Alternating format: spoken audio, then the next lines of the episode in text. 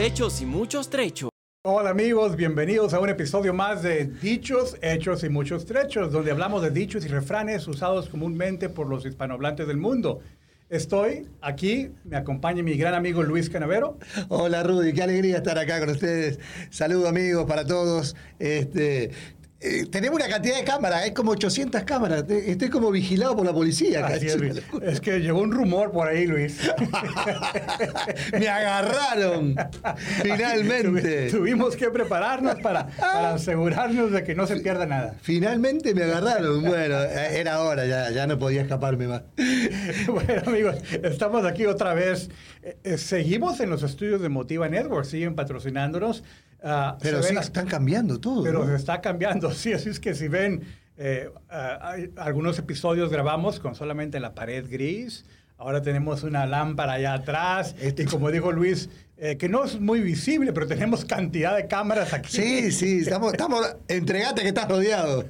es el nuevo dicho.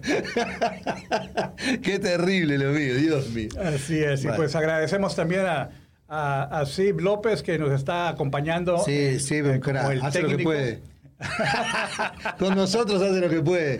¿Qué va a hacer? Sí. Es lo que hay, sí, no hay otra. Sí.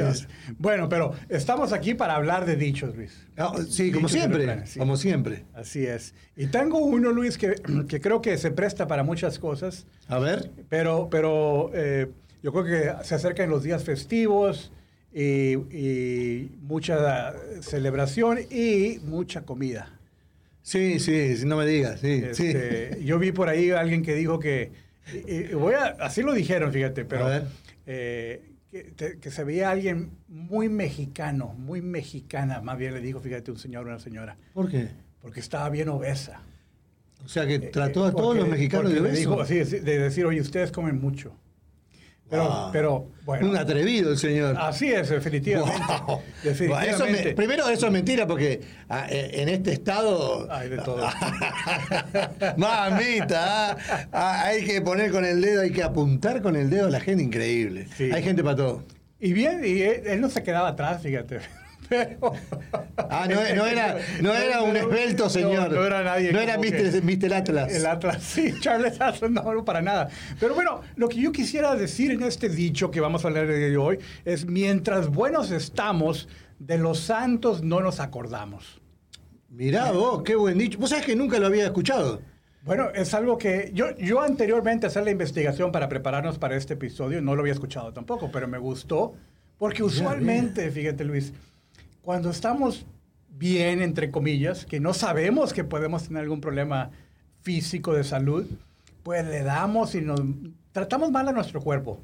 Bueno, sí, si hablamos de, de la parte de salud, digamos, sí. nunca preveemos, ¿no? no. O esa dice así, porque a veces puedo inventar alguna palabra. No, nunca prevenimos, ahí está. Nunca prevenimos nada, ¿no? Siempre cuando llega el momento, ahí nos acordamos, uy, tenía que haber hecho esto, tenía que haber hecho lo otro, tenía que haber hecho dieta.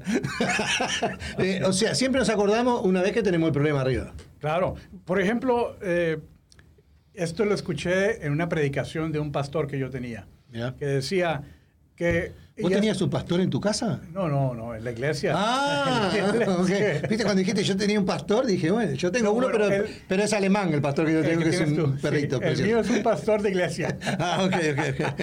Pero ya no, ya no me congrego en esa iglesia, Luis, pero por eso me, te decía que uh -huh. tenía, porque ya no, ya no estoy congregándome ahí. Pero él decía acerca de la diabetes.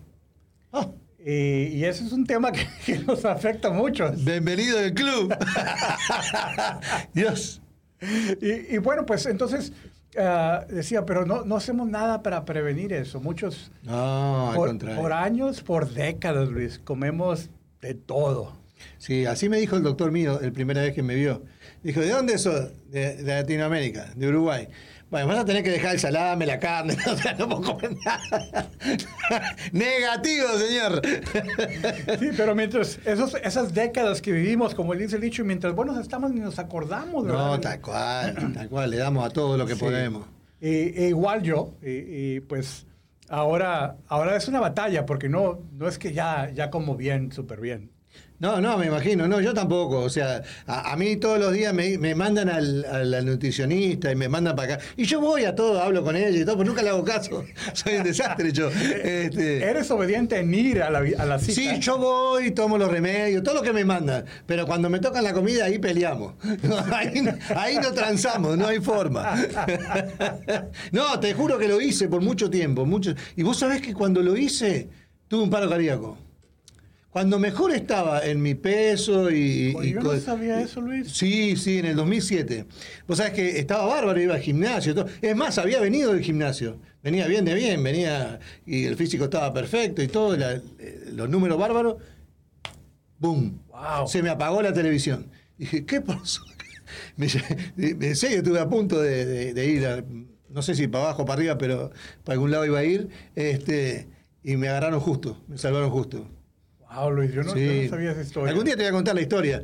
Pero vos sabés que este dicho, aparte de la salud, y te quería comentar antes que siguieras, que también va por otro lado, ¿no? Mientras estamos bien, no nos acordamos mucho de, de quizá de papá, de mamá, ¿no? Mm. Este, Otra buena aplicación. Sí, por eso me- a mí se me reflejó enseguida el tema, porque mientras estamos, pero cuando tenemos un problema, entonces, mamá, o sea, claro, cuando, cuando, cuando, Oye, pero está bien de niños y, y jóvenes. quizás. no, no, no, pero lo hacen, lo hacen toda la vida. Lo- lo- por lo menos los hijos hispanos, no sé, en otras este, culturas o, Sí, en, no- o- o sí, o en otras razas, digamos. Pero en, en el hispano generalmente eh, los hijos son forever, ¿viste? Son por 40, separa- 50, 60 El años van a nene, llorarle a mamá. Mi mamá me dice Luisito a mí. O sea, y y tengo 55 ya. Y mi madre es Luisito. Semejante grandote, Luisito es abuelo ya. Este, porque son hijos por siempre. Entonces, cuando tienen un problema, y las mujeres también, cuando tienen un problema o les pasa algo, cosas, mamá, me pasa. Pero después no la llaman ni para preguntar cómo andan. Sí. No, me, me encanta esta aplicación, Luis, porque también es cierto, muchas veces nos olvidamos completamente, y, y hablando de padres que, que- que dicen a los hijos, ¿por qué no llamas, hijo? ¿Por qué no, por qué no los buscas? ¿Por qué no los visitas? No, te- la- lo peor de todo, ¿sabes qué es? Que te dicen, no tengo tiempo, y andan con el teléfono en la mano todo el día. Entonces, y dice, contestan y ponen, publican fotos de todos lados y todo, pero no, no, un mensaje imposible. Es cierto. No, pero cuando se necesita el dinero... Ah, eh, bueno, cuando quieren algo, sí, sí. están ahí al firme. eh, y múltiples veces, sí, firmemente. Y, al Y, pie y no estoy hablando de personal, porque esto es general. Esto le pasa a todo el mundo. Con cada uno que hablas, este, te dice la misma cosa, ¿no? Mientras eh, dice, ¿no te llamó? No, no me llamó. Debe estar bien, porque si no me llama, debe estar bien. Me llama solamente cuando está mal. Y esto es un poco así, ¿no? Nos acordamos cuando estamos mal. Si estamos bien, no pasa nada. Y en la salud pasa lo mismo, y en una cantidad de cosas pasa lo mismo. Claro. Amigo o amiga que nos estás escuchando, yo quisiera que comentes aquí abajo. Quizás tú eres uno de estos padres de familia que ya sabes que esto está tocando el- la llaga, ¿no? De decir, Bueno, A mí según, me pasa. sí, sí, según la Universidad de Machachuche dice que el 98% de los padres le pasa eso. Rudy se ríe, pero es la verdad. O- sea, nos pasa a todos. Sí. Nos pasa a todos. Dice, ¿por qué no me llaman? Y lo más lindo que ellos le dicen a sus hijos, Sí. le dicen, vos tenés que hacer esto. vos sos-". Pero ellos- ellos- nosotros no lo hacemos para, con los padres nuestros. Es terrible, es terrible. Sí, Es terrible. Es una, es una, una doble cara, ¿no? Sí, total, pero todo el tiempo. O sea, eh, sí, vos, si, vos decime si vas a salir con tus amigos y, y vos, la- vos mirás a los hijos tuyos y decís, ¿y cuándo me vas a llamar a mí?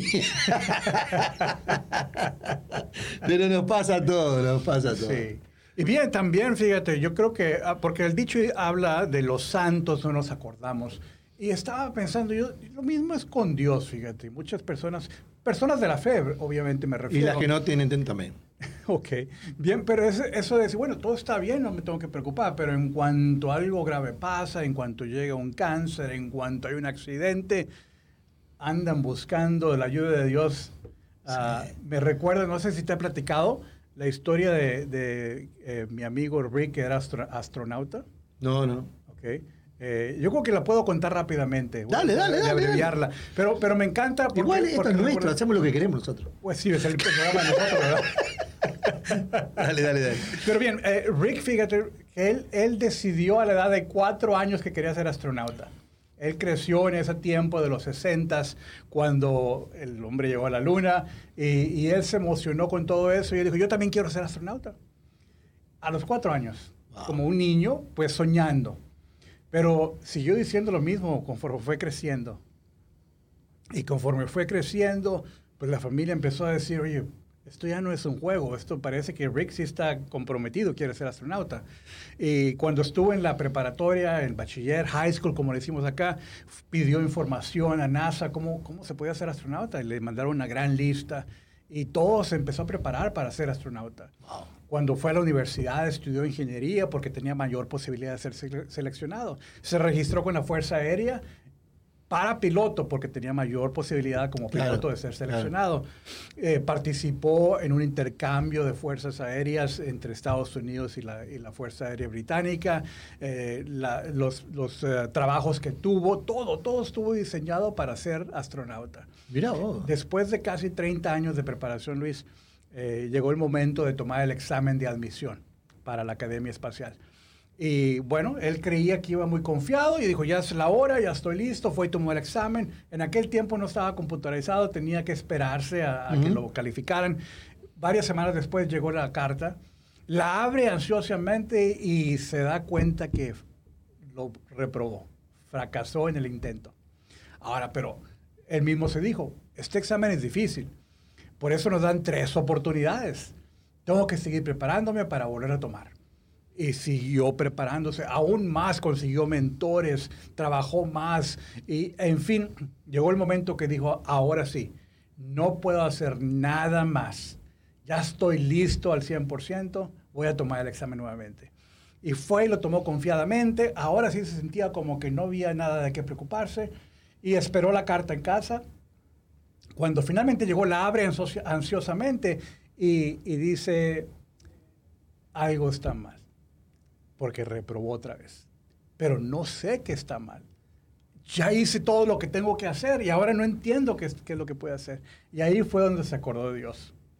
Digo, Dios, no entiendo.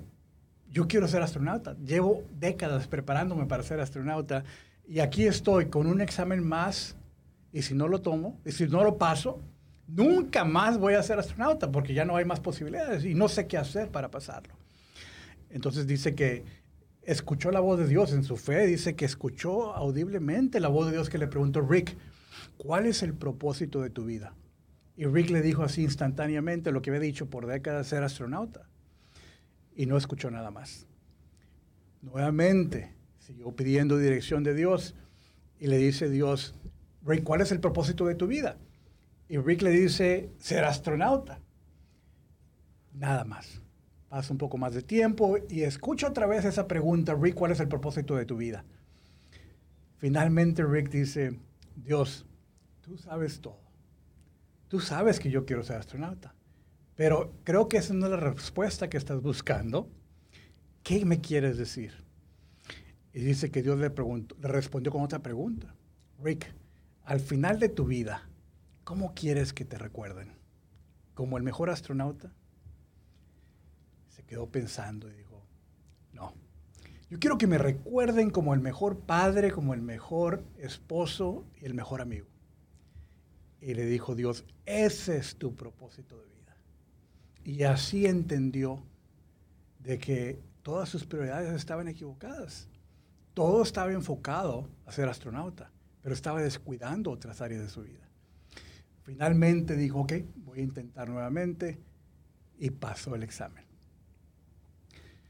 Pero Rick murió. Eh, en el, eh, cuando tuvo el, desastre del transbordador espacial Columbia, que venía entrando a la atmósfera terrestre, que se desintegró, él era el comandante de esa, de esa, ah, misión espacial. Y Luis, quiero decirte que fue una gran tragedia porque nos con- congregábamos en la misma iglesia. Y era algo muy doloroso para nosotros, pero para la nación también. Yo creo, no sé si Sí, sí, te sí. recuerdas de esa tragedia. Sí, claro. Y cuando estábamos ahí en el servicio fúnebre, celebrando la vida de Rick, había mucha gente, Luis, miles y miles de personas. Y los que hablaron, los que se les invitó para que dijeran algo, tenían un, un común denominador, que decían que Rick fue el mejor esposo cuando se vio su esposa, fue el mejor esposo, fue el mejor padre, fue el mejor amigo, que solo trabajaba como astronauta. O sea, es que sí tenía un propósito de ser astronauta también pero tenía que reorientar sus prioridades. Entonces, Luis, aunque haya muerto, impactó a mí, o sea, logró todo lo que quería. Murió a los 45 años, fíjate, que ya, ya dejamos muy de joven. Ser, muy joven, sí. Y, y pero, pero fue en esa búsqueda cuando finalmente consultó a Dios. Por su propio esfuerzo no logró nada, sino que hasta consultó, que consultó a Dios y le dijo, es que tienes que reorganizar tus prioridades.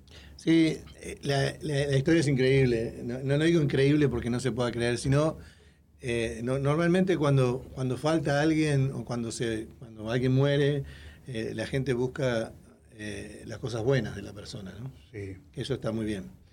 Pero durante su vida a veces no pasa eso, ¿no? Cuando los tenemos ahí, no valoramos lo que hay. Cuando alguien dice, yo, yo quiero ser buen padre o buen abuelo, o buen hermano, o buen amigo, lo que fuera, eh, todos tratamos de ser bueno en, en, ese tipo de cosas.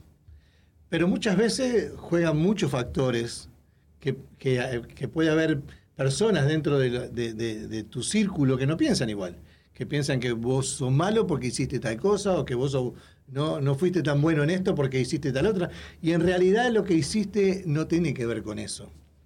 Por eso, por eso me parece a mí, a mí que el, el, en general las personas, en general, se acuerdan de lo bueno cuando ya no lo tienen. Cuando no está ahí, entonces... Cuando es tarde. ¡Qué tipo bárbaro que era Luis! ¿Te das cuenta? el tipo hacía esto, hacía lo otro. Me pasó con, con, una cantidad de gente, me pasó con mi padre, ¿no? que a veces yo le decía, pero no te entiendo lo que estás diciendo. Y después cuando uno crece y, y, y va teniendo familia y va adquiriendo experiencia propia, dice, ah, mi viejo era un sabio, pero mi papá era un sabio de... de o sea, y, y, normalmente pasa eso, ¿no? Sí. No, no, no les gusta. Pero sabes qué, Luis, también hay otra, porque me ha tocado, fíjate, me ha tocado experimentarlo en el funeral, donde pues el que, el que se ha contratado, no sé si le pagan o no, pero el que dice las cosas que, de, de la persona que está siendo velada, uh, a veces dice cosas que no son ciertas.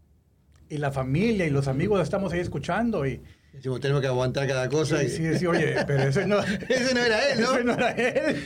Por eso digo, por eso digo, a veces, a veces como hay, y más en esos momentos. No digo que, yo no estoy diciendo que el Señor era magna, todo lo contrario, no lo conozco. No. Pero, pero normalmente pasa eso, ¿no? Cuando llega ese momento, entonces buscamos, la, buscamos lo bueno y ahí nos damos cuenta de, de, lo que realmente era. Sí, ¿no? no, definitivamente, estoy de acuerdo con eso. Más bien lo que yo quería enfatizar es de que mientras tenemos vida, todavía podemos seguir creando un legado. No hay ninguna duda. Y, y decir, que ¿cómo quiero que me recuerden? Como Dios le preguntó a Rick, ¿cómo quieres que te recuerden? Y no te esperes hasta que te mueras a, a ver si pasa. lo que pasa también, Rudy, es que, y, y, y yo ahora voy a hablar en, en tema personal, digo, cuando uno decide en algún momento, el otro día escuchaba el programa de Chava Gutiérrez, le mandamos un abrazo grande, Sí. y, y- y- y escuchaba otras cosas. Hay gente que, que daba ese consejo y decía, vos tenés que vivir como vos quieras vivir, ¿no? que es una frase sumamente fuerte. Vos tenés que tomar la decisión de decir, yo voy a vivir como yo quiero. Sí. Esa frase trae que mucho de tu entorno familiar cercano diga, uy, ¿qué le pasó a este? Se enloqueció. Porque de golpe empezó a mirar por él mismo. Empezó a ser feliz él, sin fijarse tanto en hacer feliz a los demás. Le pasa un poco como a los cómicos, ¿no? Dice, vos llegás a un lugar y tenés que hacer reír, pero hoy no tengo ganas de hacer reír, hoy estoy mal. No, vos tenés que hacer reír igual, porque el show debe continuar. Y es un poco así. ¿no? Cuando eh, tenemos que mirar por la felicidad de los demás siempre, por complacer, por decir que sí. Cuando uno empieza a decir que no, porque empiezas, quieres ser feliz uno mismo. Los demás no entienden que vos querés ser feliz.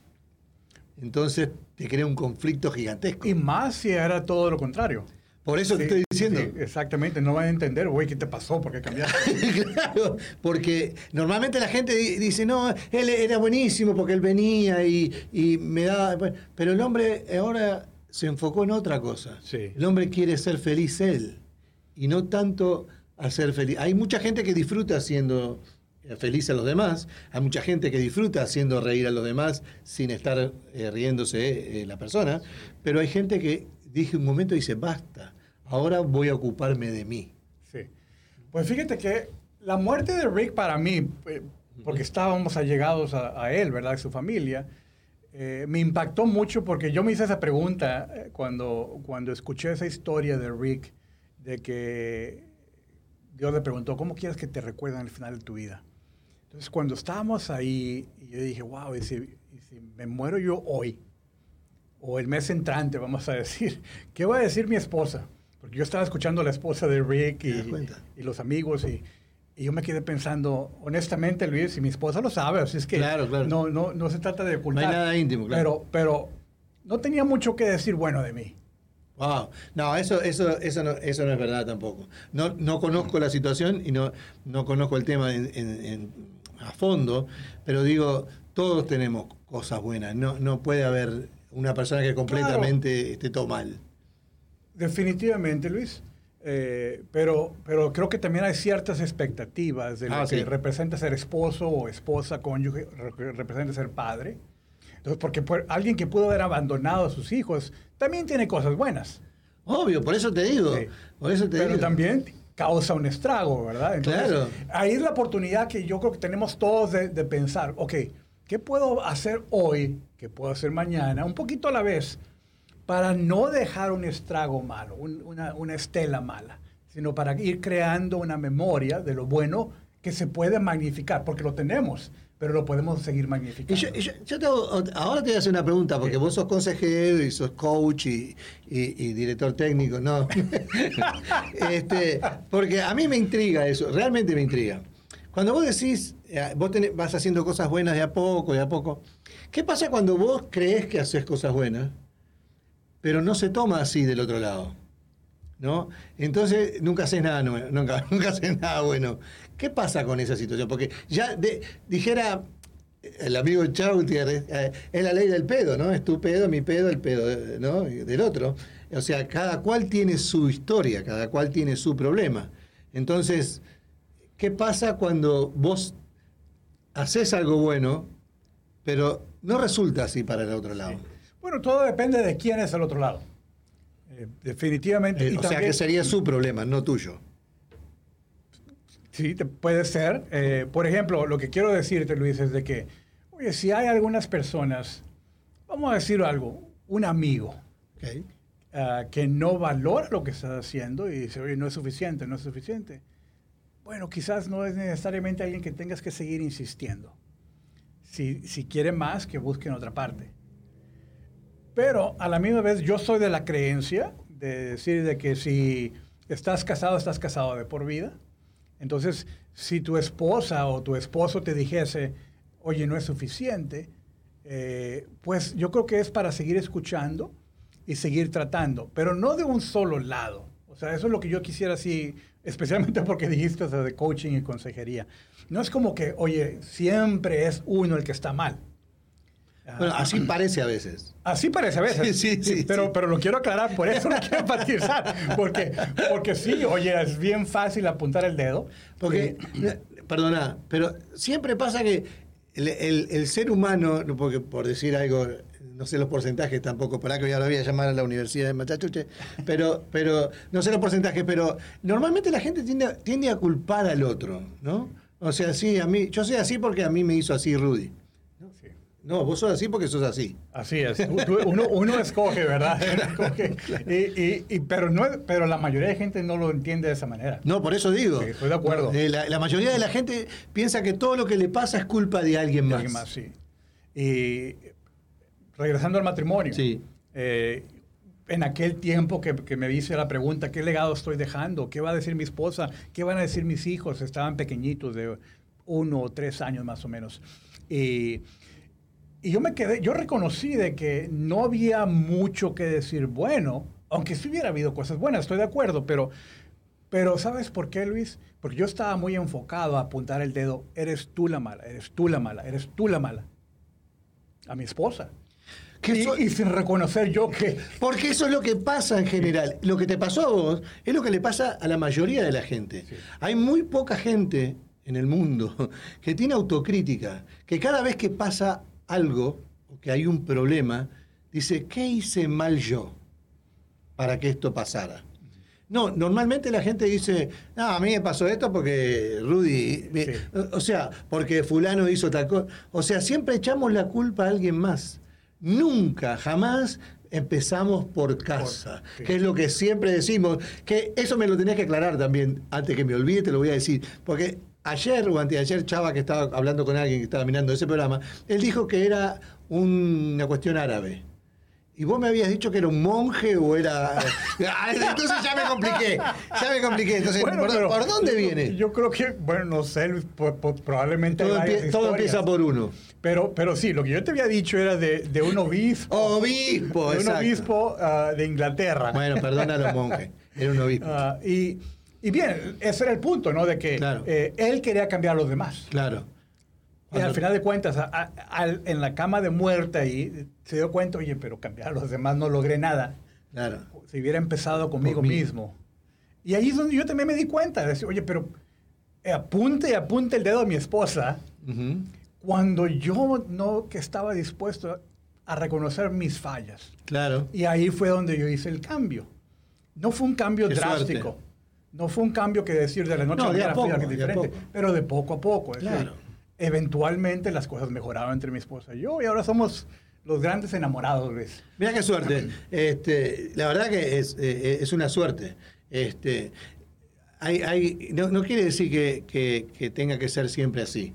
Hay matrimonios que le va mal, el caso es mío, yo soy casado por segunda vez.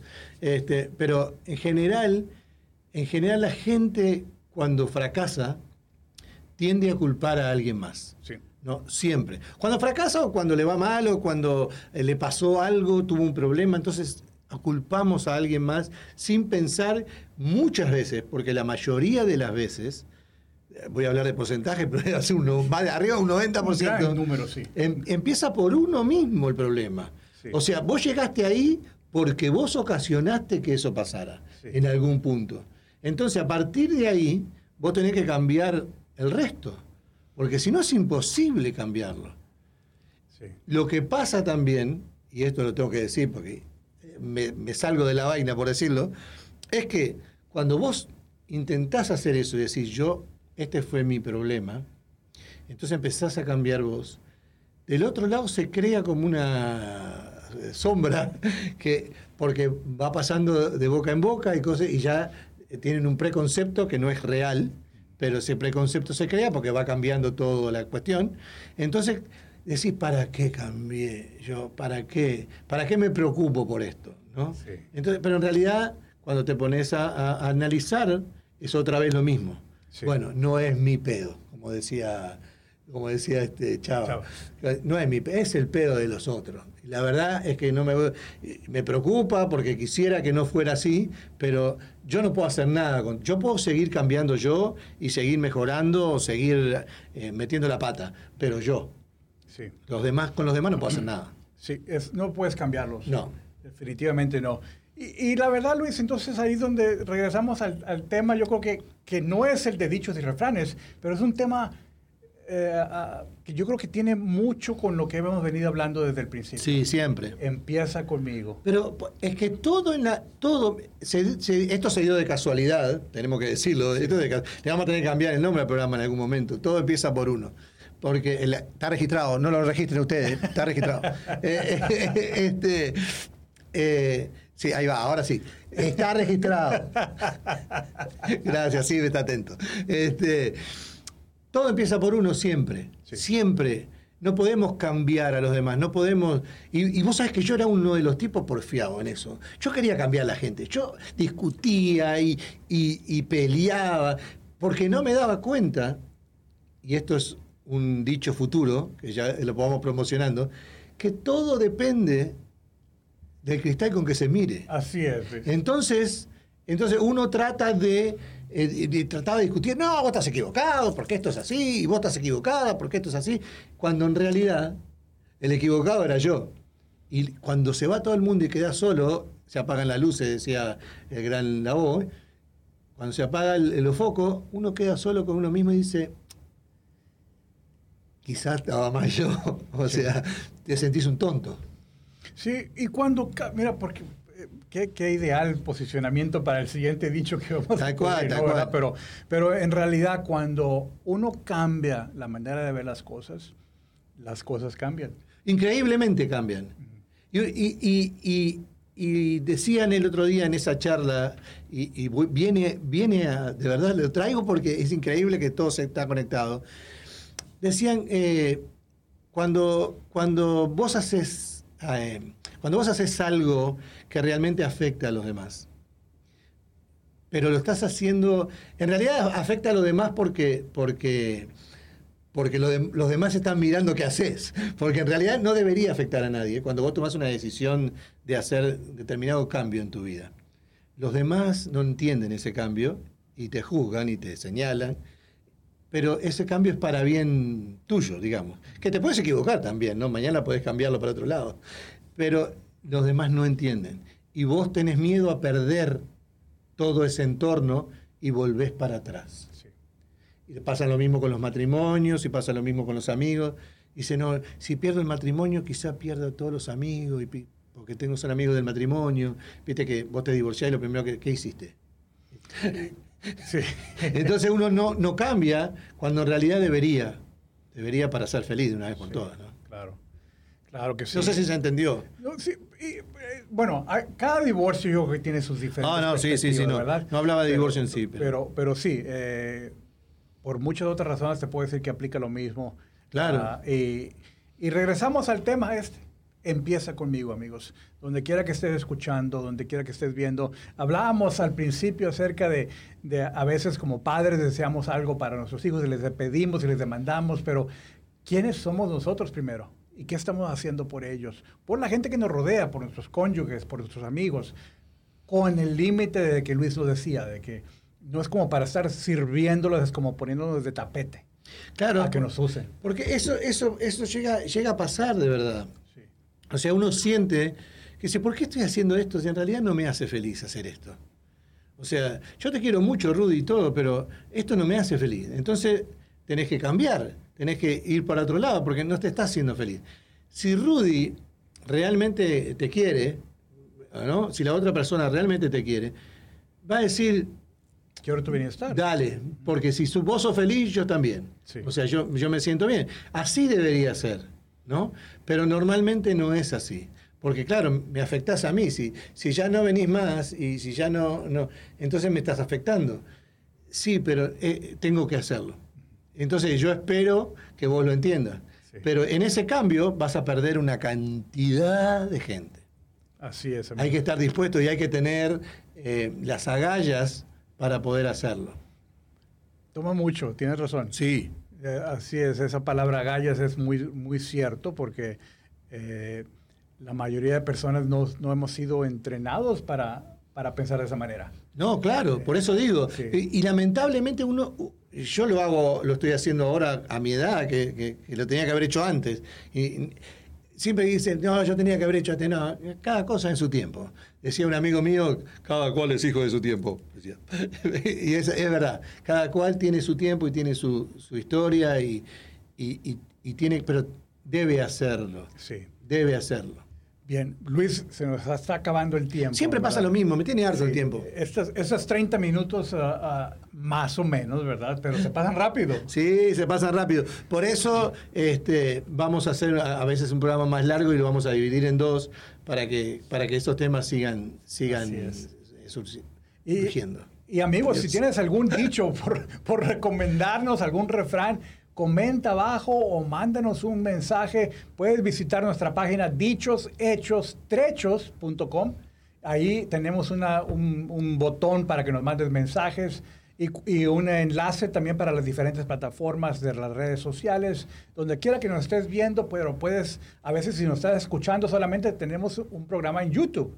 Así es de que vea dichoshechos.com y ahí puedes ver todas nuestras redes sociales. Eh, Rudy, yo antes de terminar, quiero, quiero, quiero hacer un agradecimiento, porque me han invitado a alguna fiesta que otra eh, para, animar y demás, y quería agradecer, eh, primero, compartir con la gente de Uruguayo Amigo, que pasamos un día espectacular la vez pasada, este, donde la señora Janet hizo un trabajo excepcional con la gente, no solo respeto por el público, respeto por la organización, sino respeto por los artistas también, que eso es muy bueno.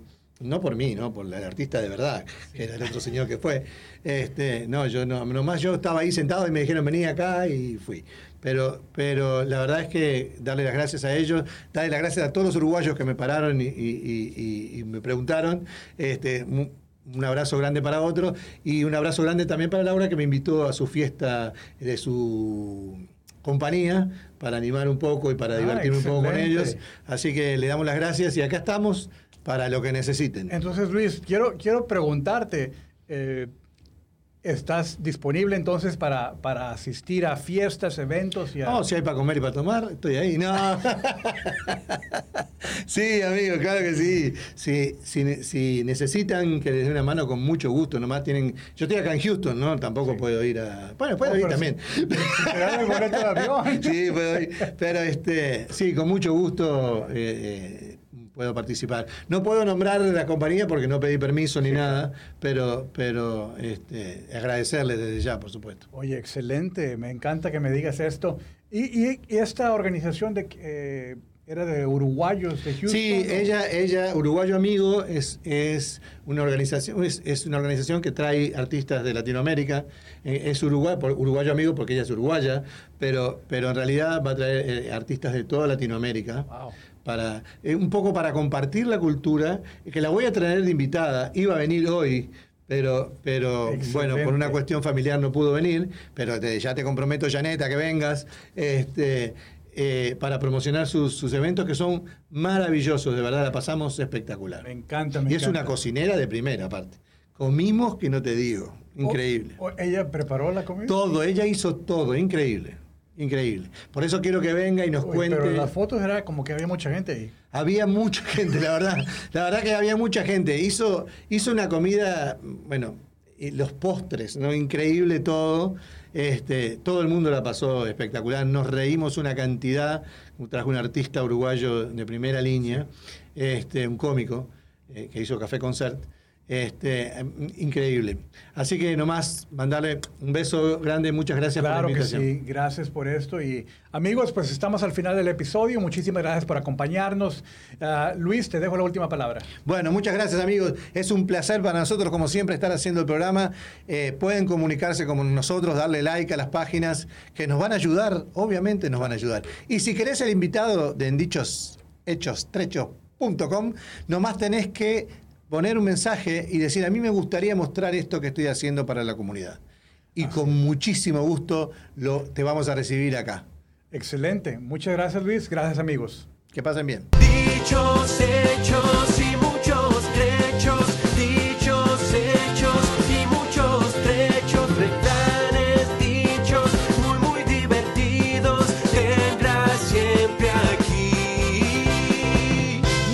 Hechos y muchos trechos. Un programa educacional y entretenido con Luis Canavero y Rudy López.